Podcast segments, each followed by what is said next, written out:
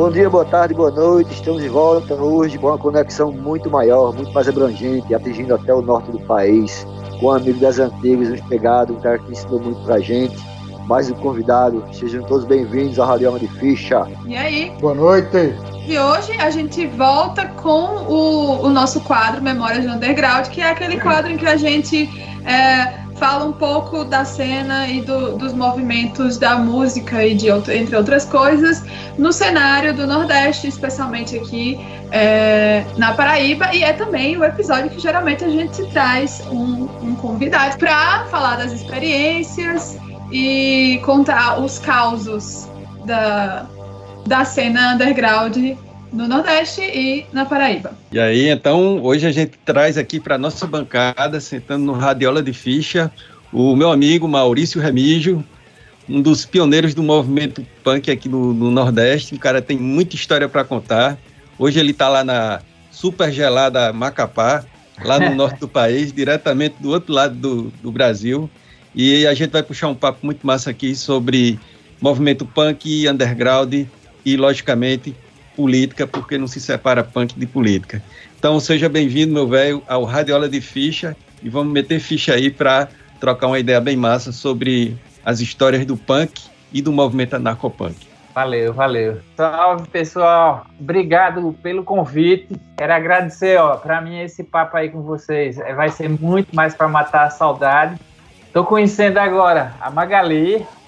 É, já tinha visto ela é, no outros papos que tinha rolado com a Luiz, com, com, com o Charles, eu cheguei a acompanhar, o Edmar também, mas eu agradeço demais é, por estar junto com vocês.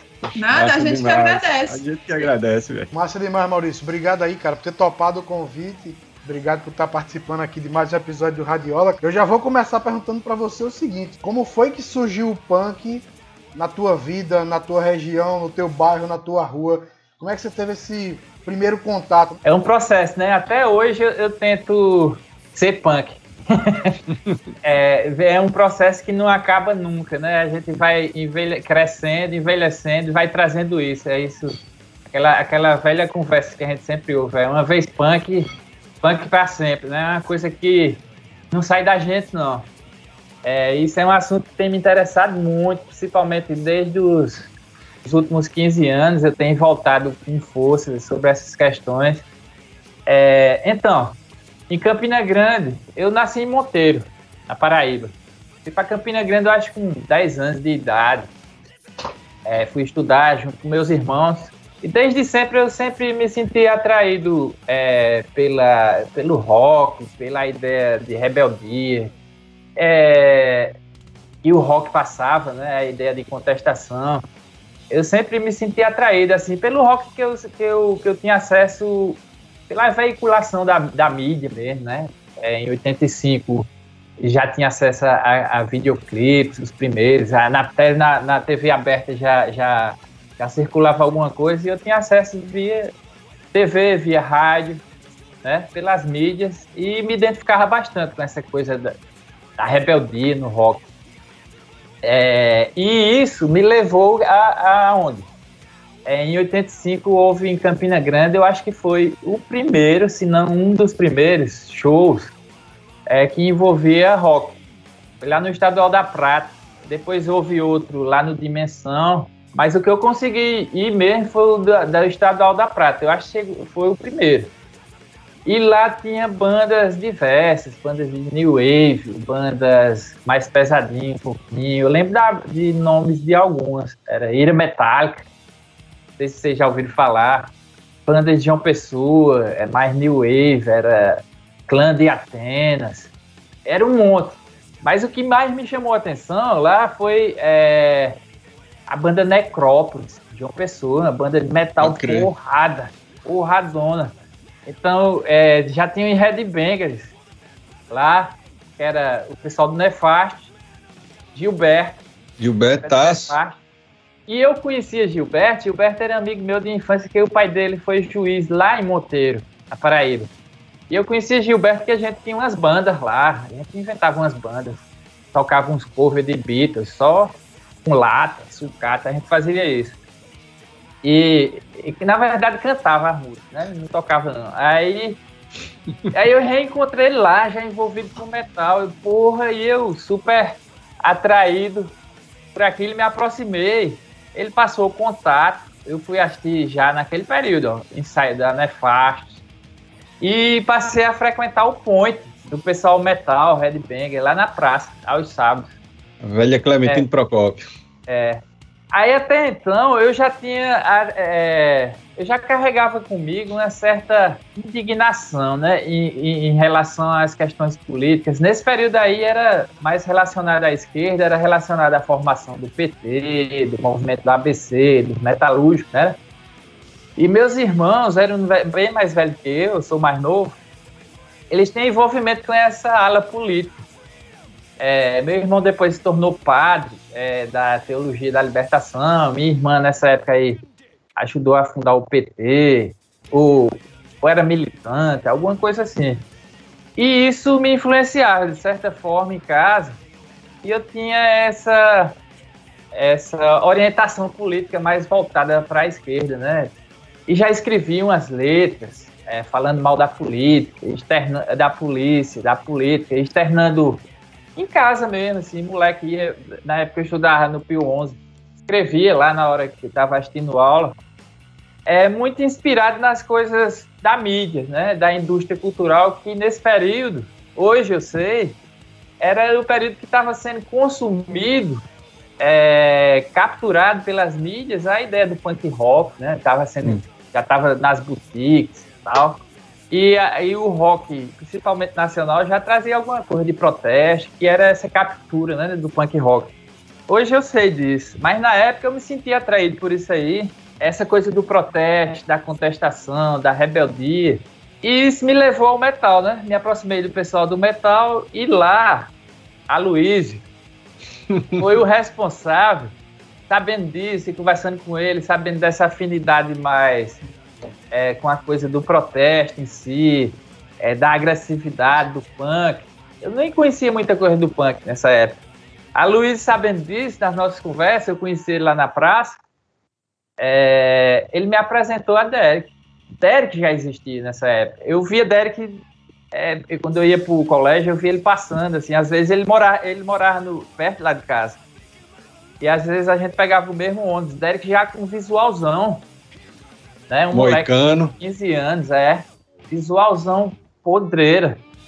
E então a Luiz me apresentou a ele e começou aí. É, começou aí, Derek me passou sons, é, na época, Cólera, é, GBH, eram as bandas da época, até Dead Candies mesmo, de charge, é, umas bandas alemãs que eu gosto até hoje. E a energia do punk me contaminou ali, músicas hiper rápidas, é, sem muito virtuosismo, né?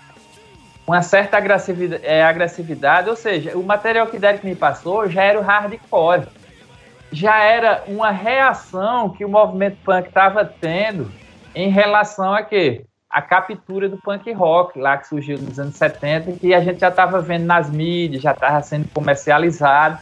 E o punk reage aí e aparece muito mais agressivo, mais violento, com um visual mais podreira, né? Hardcore, mais política ainda e um som curtíssimo, né? E agressivo do hardcore. Então, daí veio os fanzines, é, também comecei a pegar fanzines informativos que Derek tinha, e nesses fanzines tinha endereço da galera. Aí veio as correspondências.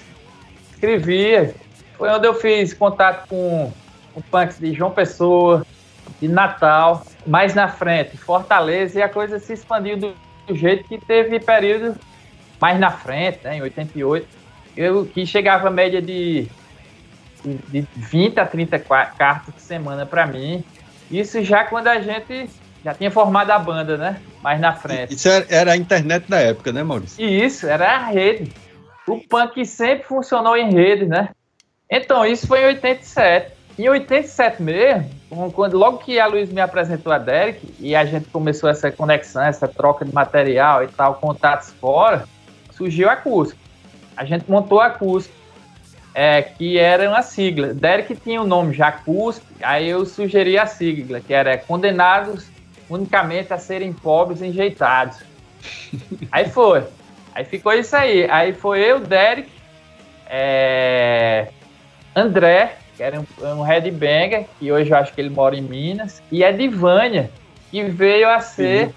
a primeira, a, a, guitarrista da primeira banda feminina da Mortífero. Ela foi guitarrista da Cusp. Aí desistiu da Cusp mais na frente, foi quando ela foi fazer death metal e entrou junto. Aí foi isso em 88. Aí a banda já já tinha assimilado essa questão do hardcore, já tinha uma crítica em relação ao punk rock.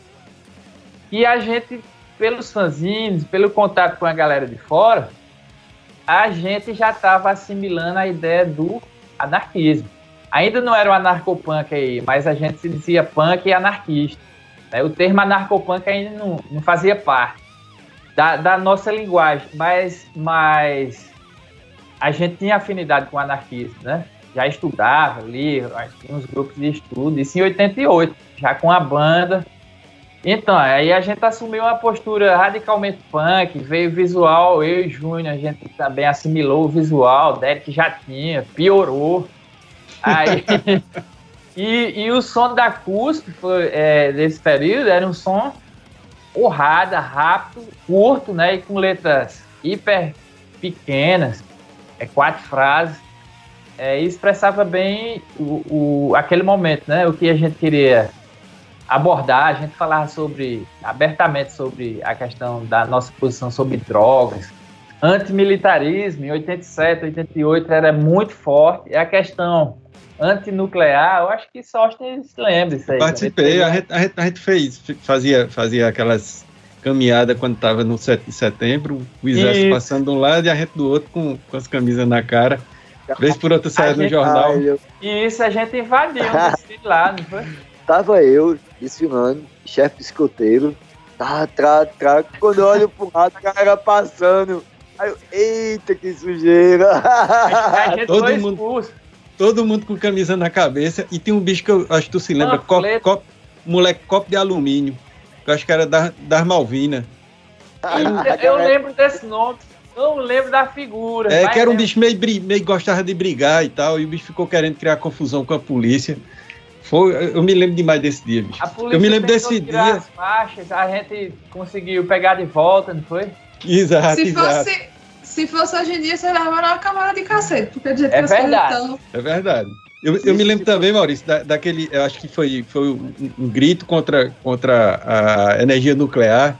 Isso. E que a gente fez ali na, na, na Floriano Peixoto. Eu tenho as fotos, depois eu vou mostrar as fotos pois aqui. Pois é, bicho. A gente e parava eu, eu me lembro que eu, eu, eu, passando ali na Floriana, um amigo do meu pai passou, olhou e fez Ronaldo Reagan tá super preocupado com vocês. Na época era Ronaldo Reagan, o presidente, eu acho que era o último mandato do bicho, tá ligado?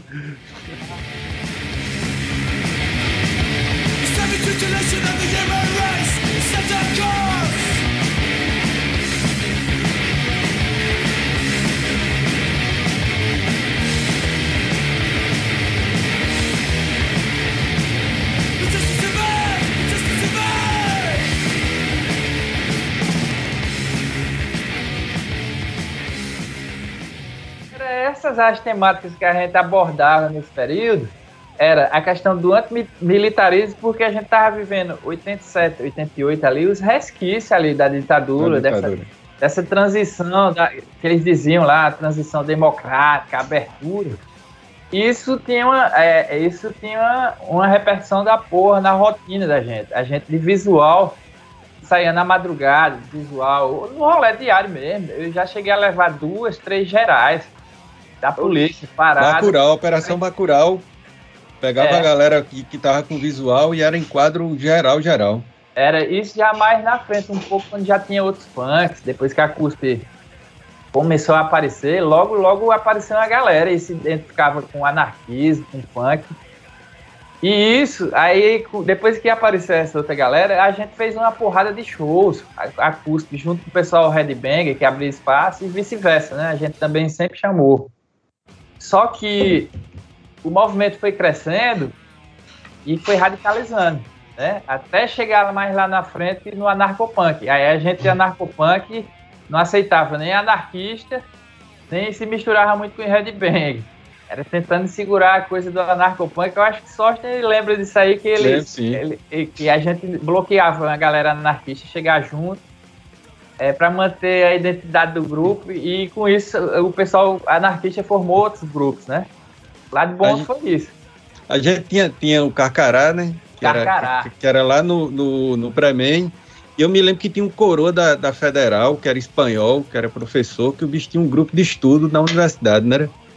Era Acho Sanches. Sanches, velho. Pode crer, eu tentando pedagogia. lembrar o nome do bicho, pode crer. O bicho é. fazia uns encontros e tal. Eu acho que no, na época eu, eu, eu tava muito mal, envolvido com o movimento estudantil e foi quando eu caí na história do anarquismo. Que me hum. chamaram para uma, uma, palestra desse Sanches, que o bicho tinha um grupozinho meio, meio fechado. E foi onde eu conheci anarquismo e tal. Uh, e era arretado, era um período assim, de, de, de muito foi. conhecimento, né? Cabalei Prodom, Bacunim, coisa que eu nunca tinha visto na vida. E, e foi do caralho. Foi do caralho. Aprendi muito ali. Tem umas coisas bem particulares do, do punk que até quem não entende de punk olha e conseguiria identificar que é primeiro o visual, obviamente, porque é a primeira coisa que chega. Uh, outra é a característica do som, mas também que para mim é uma curiosidade é a respeito do nome das bandas que são hum. bem peculiares, assim. E existe alguma, não sei, algum motivo, alguma explicação? Porque são bem. Eu, eu tava lendo aquele, aquele livro, o Renego, e, e, é.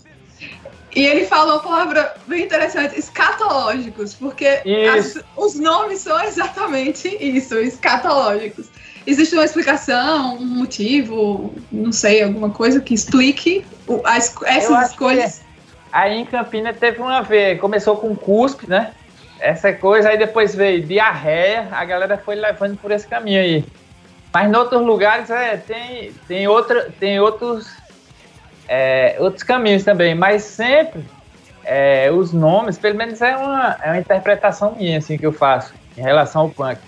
Os nomes estão ligados muito à coisa da, da ira, da descarga, da, da revolta, da contestação que está relacionada à existência punk, né? Os nomes tentam traduzir muito isso, né? São outros elementos que também são ligados ao movimento punk. Você falou, inclusive, no início isso. da sua fala, que uh, às vezes as pessoas não entendem. Então você poderia mais ou menos, isso aqui é difícil, mas tipo, sintetizar o que seria o Sim. punk de maneira geral, por favor, para todo mundo. Passa, é interessante isso, é, é, isso que você faz. É, Pois é, eu tenho sempre dito assim que é um erro, um erro grande, grande, é tentar associar o punk apenas à música. É um erro, né? É, porque o punk vai além disso. A música é só um dos elementos é, que faz parte é, da cultura punk, né? Como eu falei no início, ó, eu, eu fui seduzido o punk pela questão da, da música, né? Da, da exposição sonora, mas logo em seguida os fanzines, eles tiveram uma importância grande, grande na minha formação punk, né? É lá onde eu descobri as temáticas que os punks abordavam na época, que, aquilo que a gente estava falando. Nos anos 80, em 87, 88, eu estava vendo uns fanzines dessa época, os punks já abordavam, é, principalmente nas grandes cidades, como São Paulo, Rio, Porto Alegre, eles já falavam de antifascismo, já tinha treta Sim. pesada com antifascistas com, com os fascistas, ou seja, os skinheads, os carecas do subúrbio. Careca do, do subúrbio. E isso, as, as grandes mídias veiculavam, veiculavam isso é, como briga de gangue, nunca consideraram é, o perigo é, e a denúncia que os punks sempre fizeram. E o anarcopunk mais na frente, eu vou falar um pouco mais sobre o anarcopunk depois, o anarcopunk lá na frente intensifica isso, né? O Anarcopunk em São Paulo, por exemplo, em 2018 eu estive lá é, no CCS Vila Dalva, que é de um coletivo de uma ocupação anarcopunk. Os caras têm dossiês dos anos 90 de 400 páginas que entregava às autoridades denunciando é, os fascistas, skinheads, é, tudo mapeado. É, e nunca foi levado a sério. Né? Aí hoje é, a gente vê uma febre de antifascismo aí, é, e as pessoas não olham que isso vem lá desde trás, né? É, sendo combatido principalmente pelos grupos anarquistas e, e grupos anarcopunks, né?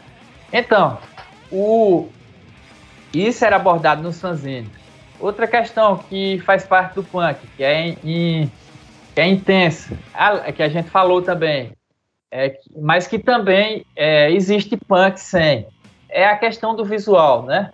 Visual, é, a música, os fanzines, a contestação, a revolta e mais na frente a organização política são elementos importantíssimos para compreender o, o punk. A contestação e a revolta é algo que é cultivado no movimento punk como imprescindível para se tornar um punk. Ela vem, ela vem antes da música, vem antes do visual. Ou seja, o punk está relacionado a uma cultura, ou seja, o punk é uma existência, é um modo de ver e de existir no mundo.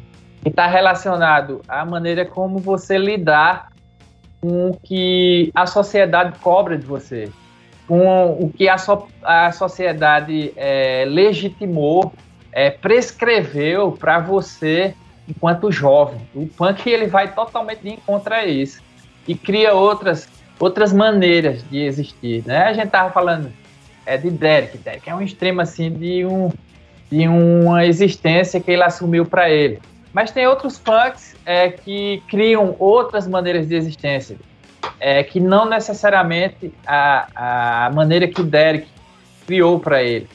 A existência é que vai dizer. Essa existência é, ligada à cultura punk vem, vem cheia de elementos estéticos né? e éticos né? Estética ligada à ética, à maneira de, de lidar com o mundo. Eu acho que, que tem muito uma, uma, história também que eu acho que, que fica marcado na gente que, que viveu esse período, que é uma, uma coisa de você cumprir o seu papel. Por exemplo, a gente é professor, tá ligado? Uhum. E eu acho que a gente terminou na nossa, na nosso trabalho como professor naquela história de ser uma célulazinha transformadora para os uhum. alunos, tá ligado? Eu, eu, eu reflito muito sobre, sobre meu papel em sala de aula e eu vejo que está muito ligado ao que eu vivi lá no começo dos anos 90, tá ligado? Participando de grupo anarquista, e você sentir que, que, que por, por, menor que você seja dentro da, da sociedade que você está inserido, você tem aquele papel de, um, de, uma célula que pode transformar um, um grupo pequeno que pode ir se tornando maior. Acho que é uma, uma parada que está muito ligada ao punk, não é isso? Isso é, é, é, isso que a gente estava falando, é, ao modo de enxergar o mundo, né? É, e essas aprendizagens. É isso que eu tenho me dedicado, aquilo que eu disse, já faz uns 15 anos que eu tenho me dedicado a, a discutir justamente isso, o efeito que essas vivências, que eu tenho chamado de formação, de uma educação não institucional. É, a vivência anarcopunk, punk, é, aconteceu para mim, é como um lugar de, de aprendizagem, um lugar de formação, como um lugar que me deslocou é o que eu tinha aprendido na família, na escola, é, na minha relação com minha família era cristã, é cristã, é, na minha relação com religião, desde criança, o que eu tinha aprendido do que é ser é, uma pessoa, é, um cidadão, tudo isso o punk chegou e desmontou na minha vida. É, e me mostrou outros caminhos. Né, outros caminhos de existência que não pela subserviência, que não para seguir é, o que haviam programado para mim sem me consultar, que não para ouvir é, uma sociedade que é que diz que quer o certo para você, mas ao mesmo tempo cria diferenças hierarquiza essas diferenças e exclui quem não atende elas, né? É, então, o punk me ajudou muito a pensar isso. Eu tenho perseguido essas questões faz desde 2015, é, a, a, a partir mesmo de pesquisas acadêmicas. Né? No mestrado eu pesquisei a, é, essa formação punk é, que eu tive no movimento punk e justamente isso que o Sorte falou.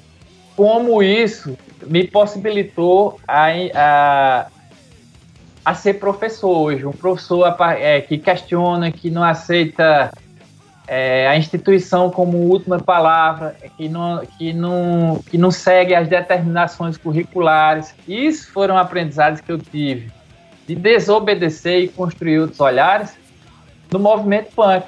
A minha formação acadêmica nunca me ensinou isso. Né? Exato. Né? Então é isso que eu discuto. É importante isso. E eu discuto isso, na verdade eu trago isso para uma discussão que, na verdade, todos nós que passamos lá já sabemos disso, né? É, a influência que teve esses movimentos, essas vivências na vida da gente. Uma coisa que, que, que eu observo muito assim, quem, quem viveu o underground ali no período da transição do, da ditadura militar para uhum. o que a gente vive hoje, assim, a, a gente teve uma oportunidade de, de, de, perceber dois, dois mundos basicamente diferentes uhum. e nenhum dos dois eram bons, tá ligado? Eu acho que a, a sensação que, que a gente tinha naquela época é que a ditadura era uma porcaria e o que estava sendo substituído, o que estava substituindo a ditadura era outra porcaria. E... Eu acho que essa, eu acho que essa contestação a gente carrega até hoje, até mesmo. É. Eu, eu, eu me lembro que minha, minha primeira formação foi de esquerda, assim. Eu, eu comecei no movimento estudantil é, ligado ao PCdoB e tal. Sim. E a gente tinha todo aquele encantamento guri com 15, 16 anos, com, com um pensamento é, é, de esquerda, da esquerda tradicional. E quando eu, eu, eu conheci o anarquismo, assim, eu me desencantei com, com a forma de fazer política da, da esquerda também. Sim. Então, na época, me, eu, eu passei até um tempo assim, num vazio do caralho.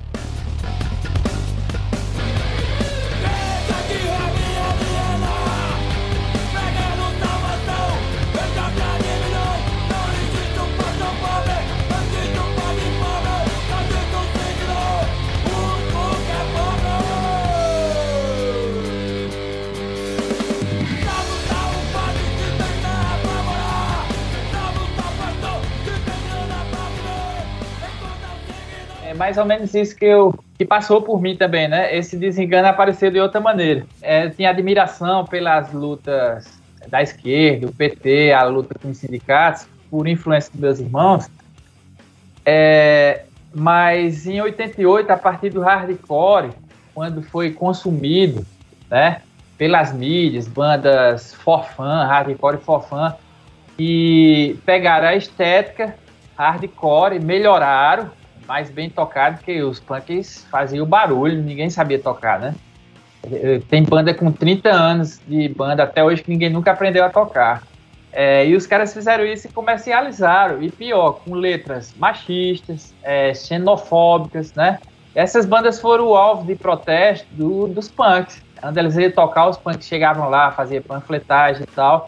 Então, foi nesse cenário aí que o anarquismo que o punk já vinha cultivando lá atrás, quando eu disse, ó, em 87, 88, a gente já tinha afinidade com anarquismo e se dizia punk anarquista.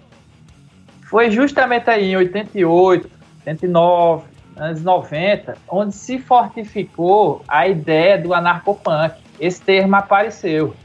E o anarcopunk, a partir dessa fusão do punk, da revolta, da contestação, do faça você mesmo, né? Que é outro elemento importante, Magali, a questão do faça você mesmo, é, é, sem lucros, né? É, desprendido da questão do, do, do lucro, do consumo. É, todos esses elementos do punk, eles se associaram agora à, à ideia de organização política, do anarquismo, via autogestão, sem líderes, né? É, sem hierarquias. E então, surge o anarcopunk. De 88 é, até início dos anos 90, estourou no Brasil o movimento anarcopunk. A gente em Campina Grande era uma célula, a gente ajudou a formar o anarcopunk no Brasil. A gente, eu conheci o punk, é, entrei no punk, a minha banda, a, as nossas vivências, elas passaram a ser hardcore, a gente criou uma visão crítica em relação ao punk rock. O hardcore foi consumido, a gente se apegou ao anarcopunk como a organização política.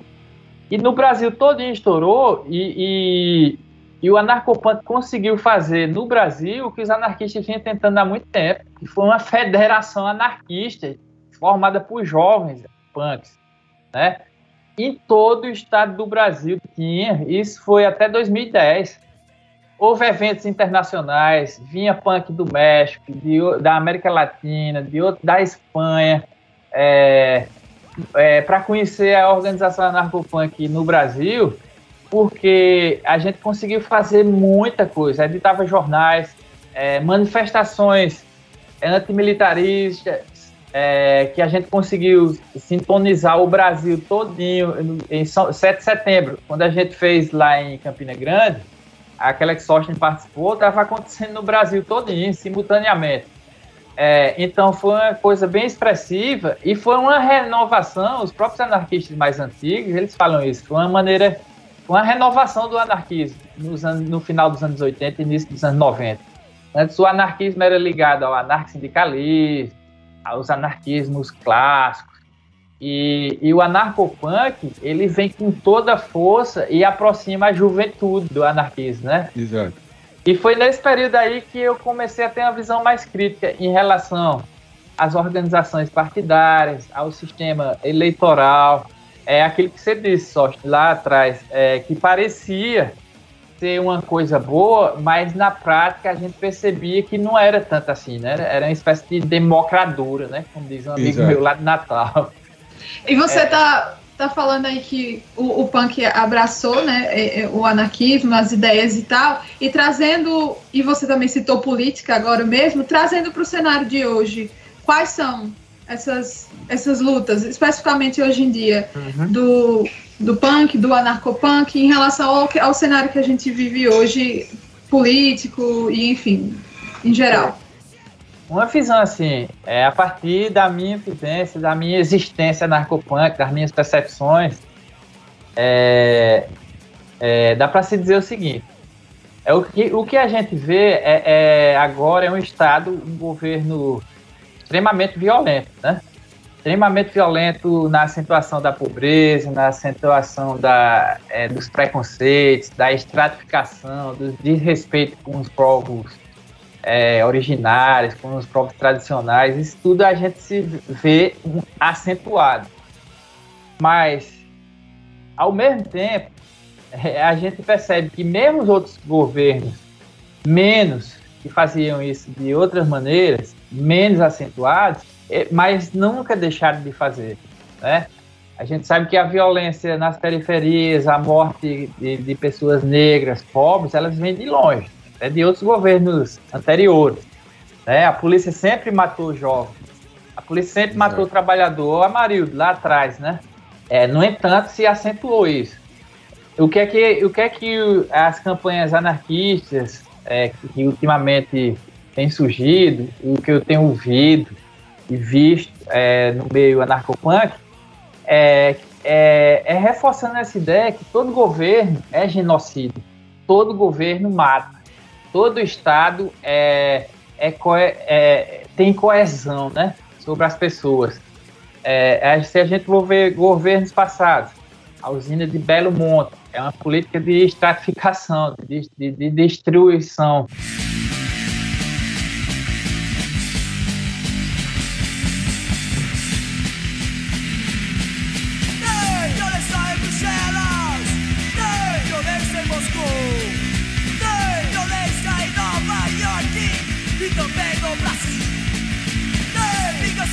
Religiosas, nem vinganças de raças, nem vinganças de governos.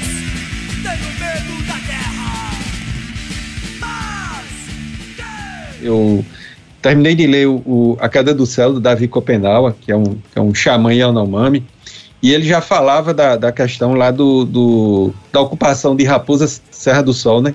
Que era o pessoal é, plantador de, de arroz que estava invadindo o, o território Yanomami.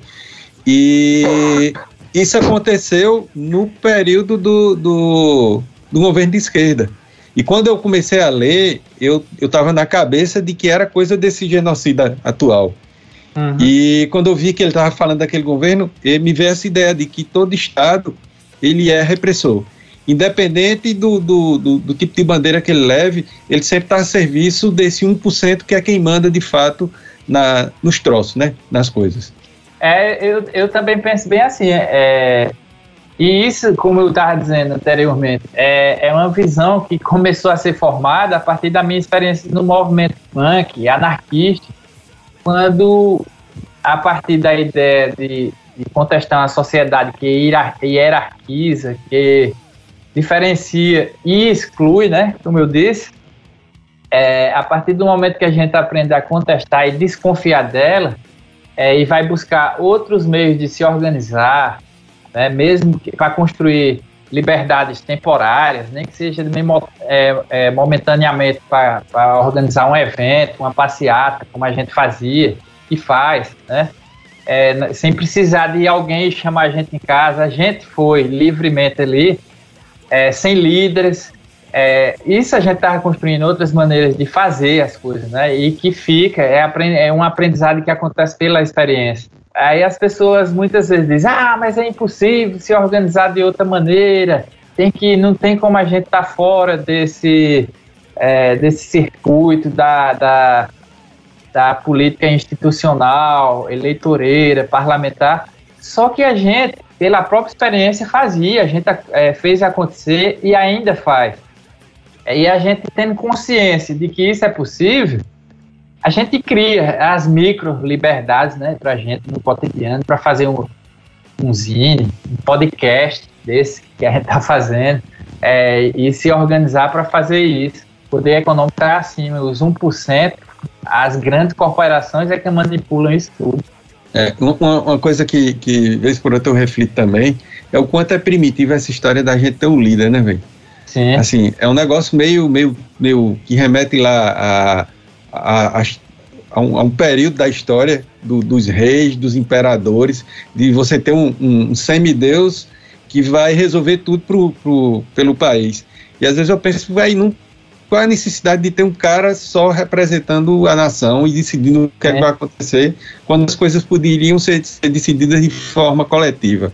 Uma, uma, parada que eu acho muito foda, bicho, assim, é, é que, por exemplo, a gente pa passou por um quase 20 anos de, de de, de esquerda, e é uma crítica que Mujica, que foi presidente do Uruguai, faz, é que as esquerdas da América Latina, por exemplo, elas se preocuparam muito com a questão do, do de inserir o cidadão no, no mundo do consumo, uhum. do, do, do, capital, e se preocupou muito pouco em construir consciência, tá ligado? Consciência uhum. de classe, pensamento de quem a gente é, de onde a gente veio, qual é o papel da gente no mundo. E isso a gente percebe muito hoje, por exemplo, no, na galera mais jovem, né? que a galera acha que viver é só consumir e que a única forma de se organizar socialmente é você ter um chefe, um líder, um patrão, isso. Sabe? E que as coisas funcionam a partir desse funil que não tem saída. É, é, isso, isso pra gente é naturalizado como única maneira de se organizar. Mas é, isso é uma ocidentalização do nosso modo de ver as coisas, né? É, por, é, é próprio da civilização e a gente for ver outros grupos, a antropologia mostra isso aí o tempo todo, né? Outros grupos, os índios, por exemplo, eles têm outras maneiras de se organizar. O que a gente fala de anarquismo é, é o que os índios fazem. Os índios eles se organizam coletivamente, não tem excedentes e eles se organizam sem líderes, né? Tem tem os pajés, os caciques lá, mas eles não têm poder sobre os outros. Eles, eles, eles são uma espécie de consultores. Eles, eles conversam, eles dizem a opinião deles, mas ninguém tem que obedecer eles, né? As festas, a organização da aldeia é tudo feito coletivo. Essa hierarquia própria da civilização, isso, isso é próprio do modo de organizar, de se organizar do colonizador, né? é, isso vem com eles.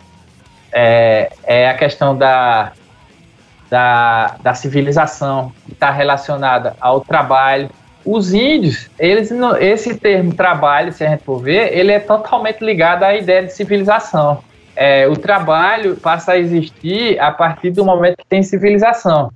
Não que os índios, outros grupos que a civilização chama de primitivos, que para mim não, não, são primitivos, são pessoas talvez mais avançadas que a gente, que a civilização chama de primitivos, eles faziam, eles têm fazeres, eles não existiam, para eles não existe esse termo trabalho, como a gente como a gente conhece, como o Sochi falou, é de um chefe, né, de alguém que está ali, ali vigiando para você produzir.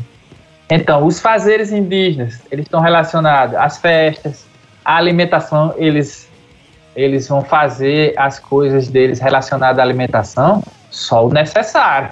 Depois vão fazer festas, se divertir, existir, cultuar as coisas que eles acreditam, viver num ambiente. Ele não tem essa coisa de sair 8 horas da manhã e voltar fudido para casa 8 horas da noite, não. Como a gente é, assimilou isso como naturalizado, né? Então, isso tem muito a ver com o punk também. O punk, ele nega o trabalho. É, o anarcopunk tem um questionamento fudido em relação ao trabalho. É, tanto que tinha manifestações em relação ao dia do trabalho, dia do trabalhador, e os punks, é boa parte deles, não trabalham. Os punks hoje não tem o mesmo formato, o movimento anarcopunk, que a gente via lá nos anos 90, passou muita transformação, as manifestações de rua, mas na verdade tem experiências, é, os punks mais velhos, como eu e outros, tem muito punk de 50 anos por aí, anarcopunk de 50 anos. Eles construíram experiências em ocupações. no Rio Grande do Sul tem muitas ocupações. Ocupações e eles moram coletivamente, via seus filhos lá. Nessas ocupações tem gigs, que são os shows, bibliotecas, oficinas. O pessoal trabalha muito com malabares para sobreviver é, sem precisar de, de patrão criam alternativas para não estar tá subjugado ao mundo do trabalho. Essas ocupações é um, é um, são uma, é resultado de um amadurecimento lá daquelas lutas. É tipo os squad lá, né, da, da Inglaterra. E o pessoal ah. sobrevive sem trabalho. São aqui aqui em Campinas a, a, galera chegou a, a, fazer isso ali no, no céu, não foi? No, no, no céu e no Cine São José. Teve uma ocupação dos anarcopunks de 2000 e uma geração que foi de 2010 a 2014. Eu conheci eles. Cheguei aí lá na ocupação, tanto do céu como da do Cine São José. Então, são experiências assim, que não são duradouras, mas servem, como o Sochi falou lá atrás, como lugar de aprender, conviver coletivamente, sem líderes. São experimentos existenciais, né? É, a sobreviver é, sem precisar estar subjugado à, à ideia de lucro, consumo, de trabalho, de patrão.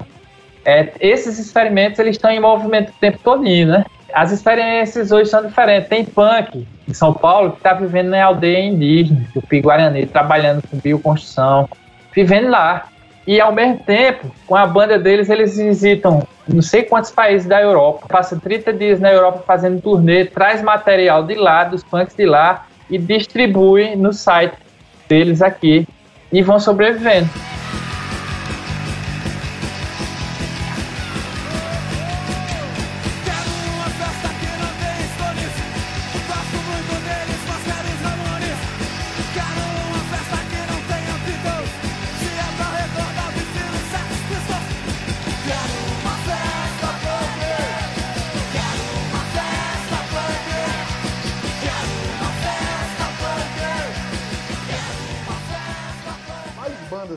Citar que tinha uma relevância nos anos 80, que continuaram nos 90 e se ainda estão hoje, como é que eles estão? Se tem alguma coisa que você queria destacar, assim, alguma banda ou bandas que permaneceram na ativa, né? É, eu acho que tem muitas que nasceram no movimento anarcopunk, é do mesmo período da CUSP, inclusive a Descarga Violenta de Natal. Descarga Violenta, assisti show. É uma banda de 87 Pode. e está na ativa até hoje e eles lançaram CD esse ano, um EP. Hum. 7 polegadas. Eu, eu tô muito desatualizado com esses formatos. Até meu material que eu tinha, tinha coisa que só a porra. Aí eu, eu na, é, juntei aqui e doei para um cara lá onde eu fiz a gravação da banda minha atual. Ele tem um estúdio caseiro lá, eu doei porque vai muita gente lá para a galera ficar fazendo uso. Então, a descarga violenta de Natal tá na eles gravaram esse EP chamado Sendiar, né? Fogo nos fascistas. É uma capa linda, eu publiquei até no Facebook, não sei se só viu. Vi, vi. É, e as letras honrada, agressiva, toda nesse contexto atual da política que a gente está vivendo, é da questão descarada do fascismo, né? E o punk sempre foi em cima, né? Mas eles vieram forte mesmo. Outra banda que não gravou mais, mas está na ativa, que eu vejo sempre os caras, é, antes da pandemia, tava fazendo shows e tal, é Ataque Epilético. De Belo Horizonte, Ataque Epilético é uma banda ativa, narcopunk. Eu não sei se a revolta popular de São Paulo é dos anos 80, mas é uma banda dos anos 90 e a galera que toca nele, na, na banda, é a galera dos anos, dos anos 80, 90. É outra banda que está ativa, Revolta Popular, e tocam punk rock. É, mas são anarcopunks, tem uma ocupação lá na favela Vila Dalvo. Cheguei aí lá em 2018, tem uma biblioteca imensa lá. É, eles têm arquivos de zines do Brasil todinho que eles recebiam. Tem a Tuna, uma banda narcopunk desse pessoal aí que eu acabei de falar, que, que trabalha, que mora no interior de São Paulo, convive com a, próximo de uma aldeia indígena. Eles, eles viajam muito fora do país, traz material de fora e distribui aqui e leva material daqui para lá. Eles têm um site é, chamado No Good, No Master. Lá é, distribui camiseta, materiais, livros, é, LPs, e é bem dentro da vivência narcopunk. Isso é tudo um pessoal mais ou menos da minha idade, é, entre os 40 e os 50, que, que tiveram essa formação anarcopunk lá, lá atrás. E, e hoje, hoje continuam existindo. Então, essa galera ainda está na ativa, ó, tudo gravando é, artesanalmente, em espaço distribuindo eles mesmos, das distribuidoras anarcopunk, é, e mantendo o que foi aprendido lá atrás, né? É, desse, a gente está falando de, de, uma época, são dos anos 90, final dos anos 80, começo dos anos 90. Essa brincadeirinha aí já vão 30 anos de estrada. Isso. Eu, a gente se conhece, eu conheço lá do Guadalcongó, fui, visitar, ensinar, fui lá com o Charmão, tive o prazer de conhecer e ver a custo em vários momentos da, da minha vida. Eu queria saber assim, hoje, tu tá participando de alguma banda, tem alguma banda, participa de algum projeto, tem alguma coisa que tu tá desenvolvendo em relação à música em si? É, eu, desde 87 eu fiquei na CUSP até 2013, quando a gente gravou o, o, último CD chamado Sem Fé, Sem Rei, Sem Lei. A gente gravou em Campina Grande. Lá no estúdio de Giovanni. É um guitarrista aí que tem um estúdio, que eu esqueci o nome dele. Jordano. Giordano, Giordano. Jordano. É, gente boa. André, a gente foi lá negociar lá o, o, o, o, estúdio, fazer um rolo. Ele, minha, minha uma produção, a gente, não, meu irmão, é na primeira gravação, a gente vai fazer direto aí, sem muita putaria. A banda punk aí e tal, aí o bicho, ah, então tá massa, aí fez um, um preço bem massa, a gente gravou com ele lá, ficou um, resultado bom do CD da acústica. Mas desde 2013, depois que eu gravei com a acústica esse material aí, aí eu saí. É, eu tava afim mais de voltar para o começo da acústica, para o que a gente fazia lá, para ser é, para mais experimento, para trazer mais ruído, para trazer letras mais agressivas, mais curtas, um som, um som menorzinho. Então, aí eu me desliguei da acústica e, e aqui em Macapá eu comecei sozinho, gravando umas coisas, uns experimentos, fazendo umas letras, é, do jeito que me satisfizesse. Então aí encontrei um parceiro aqui que não tinha muita ligação com o movimento punk, mas era simpatizante, gostava de fazer uns barulhos na guitarra e a gente acabou gravando duas músicas é, de um projeto que se chama Coice. É com ódio e indignação continuamos existindo. Coice. É, eu gravei uma música chamada Dança a partir de uma máquina de lavar que eu captei e botei umas, umas as guitarras em cima e umas baterias e saiu lá, gravado em quatro microfones e um computador, igual aqueles gravadorzinhos de fita que a gente gravava antigamente, os ensaios da acústica. A primeira demo da acústica foi gravada lá em casa, na casa da minha mãe, em Bodocongó, num gravadorzinho. Uma demo. Essa demo circula o Brasil todinho, o mundo. Aí, por onde eu, vai, eu todo tive mundo ela. Pois é, né? Então, a coisa a gente fez isso, só que com computador e quatro microfones, meio direto. É, aí botou por último os vocais, ainda conseguiu fazer e a outra música se chama Frieza Profissional. Então, essas, duas músicas estão no YouTube, lá no, no, no, canal que eu mantenho lá. É que se chama Mega Coge. Aí tem esse som da, da coisa. Aí o ano que vem, eu sair das minhas licenças, terminar um processo de estudo, pretendo terminar agora até julho. Aí eu vou gravar a coisa, um, um CD. Eu e um punk de Belém. É antigão como eu, é bizarro nome dele, é, é das antigas. Eles, eles mantêm um espaço coletivo lá chamado Matilha. é, que é um espaço que distribui livros, é, CDs, e também o pessoal vai lá para fazer evento, trocar ideias. Eu já conheço o Bizarro faz tempo, mas eu encontrei com ele em 2019. Aí ficou esse projeto para o ano, era era para o ano passado, antes da pandemia, aí veio a pandemia, a gente adiou agora, mas vai sair esse material, já tem oito sons. A gente vai fazer uma mistura, a gente está misturando isso aí os sons é, experimental, ruído, com alguma coisa de pós-punk e hardcore. Ou seja, são uns pós-punk bem curtinhos.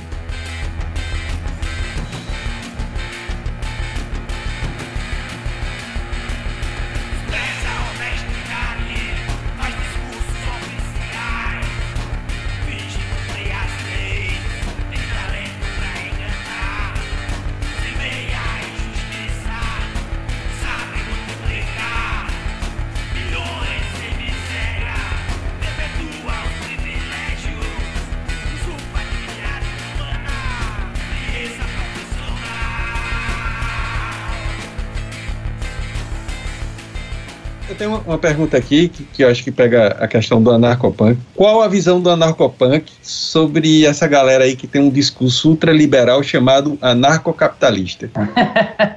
é uma coisa esquisita, né? É juntar a questão do anarquismo com o capitalismo. Eu acho que é injuntável. Pelo menos minha posição, eu, nunca levei a sério isso, nem parei para escutar, nem dava, nem dei muita atenção a essas conversas, porque é para a pessoa ter raiva, né? É que essa, essas porra envolve essas, é, até esse discurso hoje do Bitcoin, das moedas digitais, e, né? E é assim, é uma parada que os caras querem tirar o Estado, mas para o o capital tomar de conta de tudo, né? É, e é esquisito é, é, essa coisa de você construir uma sociedade é horizontal a partir da questão do acúmulo da moeda, né? Que dica você dá para a turma que está escutando Radiola? O que é que você tem escutado, lido, assistido? O que é que você recomenda aí? É, ó, ultimamente eu tenho tido mais contato com os livros, né? Principalmente os livros que têm falado de anarcopunk. Eu tenho, nos últimos, como eu disse, nos últimos 15 anos eu tenho me dedicado muito a isso a, a investigar essa coisa da educação não institucional, a narcopunk, é, a, a, uma das dicas que eu dou é o, é o, que a Magali já falou, o livro do Júnior Carlos, né?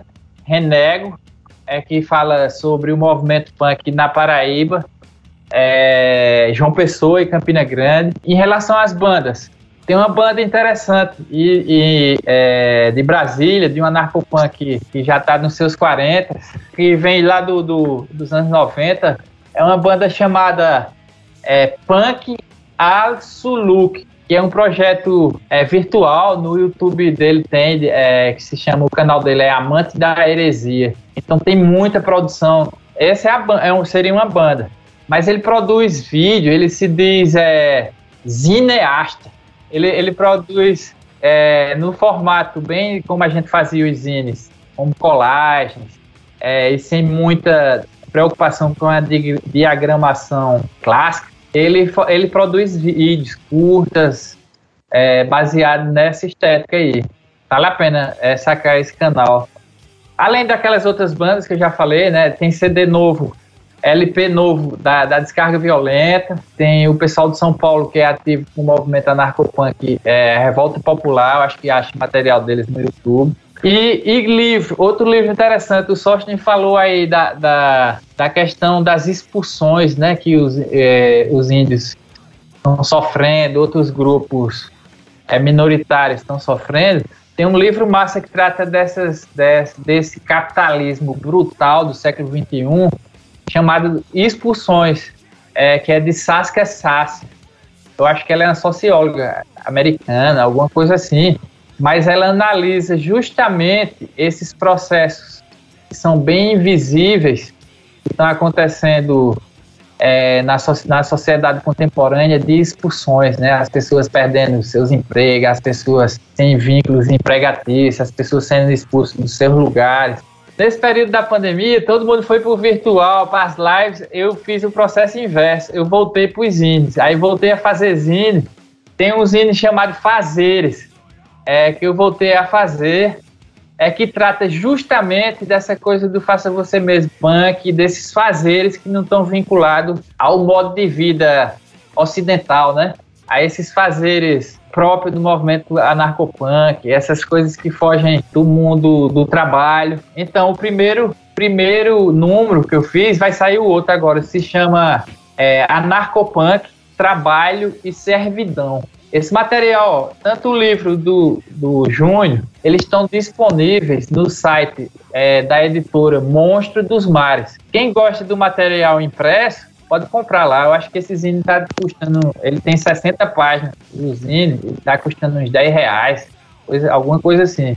E para quem, e quem não quer impresso, quer em PDF, pode baixar gratuito lá. Tem o Instagram também, né? A, a editora tem o Instagram. É. A minha dica hoje é um, um filme brasileiro que eu estava muito afim de assistir, mas teve um, um, projeto da, do Itaú Cultural que transmitiu ele durante um curto período de tempo, mas agora eu fiquei sabendo que está na Netflix. É o filme A Última Floresta, que conta exatamente, é, fala um pouco da, do, do povo Yanomami. O Davi Copenhaua é um, um, ele participou da construção do, do roteiro e altamente premiado o filme já foi, porque nesse período de, de pandemia ele começou a ser reproduzido fora do Brasil e tal, e, e chegou no Brasil e agora está disponível na, na, Netflix. Então, se vocês querem entender um pouco mais sobre o povo Yanomami, é, sobre como eles pensam o universo e, e, e um pouco sobre os problemas que ele, eles enfrentam. É, é muito massa. Tá lá na Netflix, A Última Floresta. Bom, uma coisa que eu aprendi há muito tempo com o Maurício, com o Charmão, com o Derek, com toda essa galera muito me ensinou, uma época muito massa da minha vida, é do it yourself. Faça você mesmo. Partindo desse princípio, é que a gente terminou se baseando na vida de todo mundo aqui, se ajustando ao jeito capitalista de ser, porque todo mundo tem que se adequar isso, porque todo mundo tem que sobreviver, tem que comer, comprar o pão de cada dia, tem que realizar seus sonhos. Mas todo mundo carrega dentro de si, cada um de nós, cinco, uma veia punk. E hoje eu vi um lançamento de um, de um vídeo da 100% Skate, que se chama Construa, que é exatamente sobre isso. É um cara de skate que sai nos lugares, a galera de skate, são vários episódios, saiu o primeiro agora, e sai no, numa cidade como São Paulo, pega um pico abandonado e constrói uma pista de skate com as próprias mãos. E que a uhum. galera se junta e compra. O que eu aprendi na minha vida foi assim, a gente tem que se adequar sempre. O movimento punk se adequou é, e a gente conseguiu, conseguiu com nossa, nossas próprias estratégias, se adequar a todo esse movimento. E isso para mim é um exemplo perfeito disso. O cara é um profissional de skate, mas a batalha dele não é... Ele já vive de skate, naturalmente, mas a batalha dele é expandir a parada com as próprias mãos. Vai lá, pega o entulho, constrói a parada e deixa a parada. E vai fazendo isso, agregando cada vez mais gente. É isso que a gente é. até hoje está agregado. E isso passa a mensagem massa de que tu assistisse. Assistam esse vídeo. Minha dica é de um documentário de uma banda que eu não conhecia, né? Conheci de nome. É, acho que quem gosta muito aqui dessa bancada é sorte, ele sempre comenta que gosta e a gente.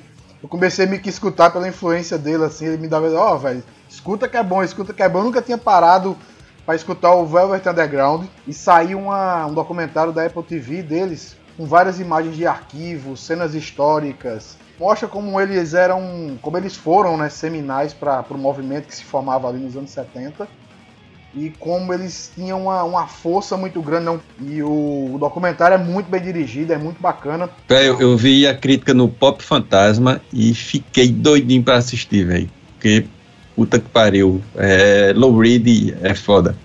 Vou dar duas dicas e tem a ver com, com punk. Ah, então, pra, pra galera é, estudar um pouquinho. A primeira é um livro, foi um livro para mim bem importante, chamado Deus e o Estado, que é um compilado de textos de Mikhail Bakunin. É, Bakunin foi contemporâneo de, de Marx, lá no final do, do, do século XIX, e foi um cara que depois rompeu com, com com o movimento de esquerda lá que estava se formando e seguiu seu próprio caminho. Eu sempre, quando eu, eu falo em Bakunin, eu, eu me lembro que a história dele dá um filme do caralho, porque ele, assim, lutou em guerra, foi terrorista, escreveu, rompeu com, com a esquerda tradicional. Então, o bicho tem uma história muito, muito fora do, do padrão. E é um cara que pensava a, os movimentos de a, a esquerda do, do espectro político de uma forma bem diferente do que hoje é a esquerda dominante, né? Então, quando ele, ele rompe lá com o Max, ele segue outro caminho. E é um cara que foi fundamental para mim para entender essas relações de Deus, que eu vim de uma família religiosa, e entender também essa questão do Estado, que a gente, que a gente pensa esse Estado como esse, esse organismo que, que tem essa, essa força de repressão. Então é um livro, acho que todo mundo tem que dar uma lida, Deus e o Estado, a compilação de textos do Bakunin, eu acho que é importante, até para a gente entender esse momento que a gente está vivendo hoje, onde religião e Estado estão se misturando para produzir esse fascismo que a gente tem aí é, instalado no poder. Então, eu considero um, um, um, livro seminal. E a segunda dica é de, de, uma banda que eu tive a honra de assistir show, e para mim foi um dos shows mais loucos da minha vida, que foi um show lá na, na no Clube de Mães, eu acho, lá do Centenário, que foi um show do Descarga Violenta. Acho que tu se lembra desse show, Maurício? Que foi justamente no tempo do, do, do protesto lá contra, contra a energia nuclear. E assim, foi um show cheio de história que eu já falei em outros episódios aqui, das histórias desse show. Uh, e é o, o CDA, que é o, que é o álbum novo deles, né? Uh, do Descarga Violento. Para quem gosta de hardcore, não o hardcore melódico dos, dos emo, mas o hardcore de verdade e feito no Nordeste por uma banda que tem história e que tem um, um, discurso político, como o Maurício falou, muito agressivo, acho que CDA e é uma banda aqui nordestina, além de tudo, é um álbum massa para quem quer conhecer o que é o, o, o punk a nível de, de, música, o anarcopunk a nível de música e o que é essa agressividade e, e essa, essa pancada no estômago que, que esse estilo traz diferente lá dos punk mais mais melódicos que a gente tem nos anos 80 e tal. Então, Bakunin e Descarga Violenta CDA são minhas dicas da, da noite de hoje. É, a gente só tem a agradecer, bicho. É, eu acho que foi uma oportunidade massa também da gente ter uma conversa sobre o, o, o anarcopunk e o punk que, que tem muita controvérsia, né? Assim, controvérsia, assim, a galera passa muita informação errada na mídia, sabe? Valoriza muito a questão do, do, do visual e da parte estética e é massa a gente colocar a, aqui no Memórias do Underground que o, o anarcopunk ele é um, um, estilo de vida. Quando eu falo em estilo de vida, um estilo de vida inclusive político, né? Uma forma política de você agir no mundo. E é massa para a gente abrir a cabeça da galera que existem outras formas de viver, outras formas de se organizar e que o punk não é simplesmente Sex Pistols e, e a, os anos 70 ele é um movimento que continua, continua vivo e influenciando as, as pessoas. E eu acho que o podcast da gente, o Radiola de Ficha, ele meio que foi criado nesse espírito da gente fazer alguma coisa que a gente pudesse passar a mensagem da gente, passar a ideia da gente, sabe? Sem esperar é, retorno de grana, sem esperar a, a glória de, de alguma coisa, sabe? E simplesmente chegar e passar a mensagem, passar uma ideia para a galera, sabe? o quem escutar, escutou e, e vai absorver alguma coisa e vai levar para a vida dele.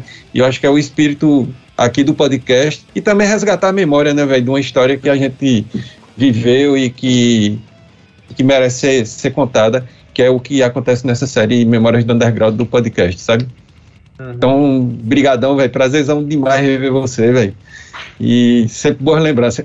Muito é, massa. Esses bandos de velho, ver que os velhos alternativa. Tudo aquilo que foi ensinado há 30 anos atrás continua valendo. É massa saber disso, Maurício. É um hum. prazer te ver. Te requer ah. logo. Siga em frente. Só agradece, velho, tudo, todos os ensinamentos. De verdade. Massa demais. Eu, não, eu nunca dei rolê punk, mas eu dava rolê com punks. A galera uma geração mais, uh, mais recente, mas era muito massa. Mais recente com o Derek, porque ele está em todas as gerações do, ah. do, do punk de Campina Grande, então.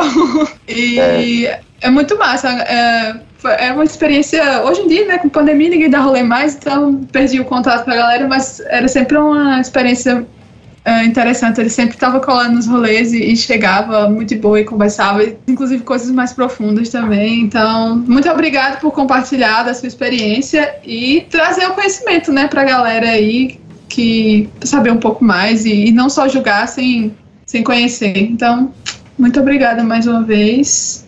E Mas... esteja à vontade para voltar sempre que quiser também. Eu que agradeço a vocês. É, desde que sorte disse, ei, aí, top, eu não sou muito de participar dessas coisas, mas eu digo, não, vou participar porque é importante a gente falar sobre isso. E além de, do mais, rever vocês, né? Saber dessas histórias, é, trazer essas, essas outras versões. É, desde os 17 anos que eu, que eu tenho falado de punk, isso tentei me livrar algumas vezes, mas não consegui, não sai de mim, então assimilei, trouxe de volta de novo, estou aí com 52 anos é, é, ainda aprendendo a partir dessa experiência. É, tem muita coisa que a gente fez que não faz mais. É, tem reflexão nesse processo todo. O Estrela deixou bem claro aí a, e encorajar as pessoas a fazerem, né? A fazerem por si mesmo e, e a desconfiarem também do que está aí dito como verdade, como é, como única alternativa, a gente além disso, né? É, isso, esses papos, dessas experiências que a gente teve em comum, das experiências singulares da gente também, é, possam inspirar outras pessoas que ouvirem, que estiverem dispostas a escutar esse papo, né? Ei, Maurício, obrigado, velho. Valeu mesmo por ter aceito o convite aí, pro seu tempo. Muito bom, cara. Muito obrigado.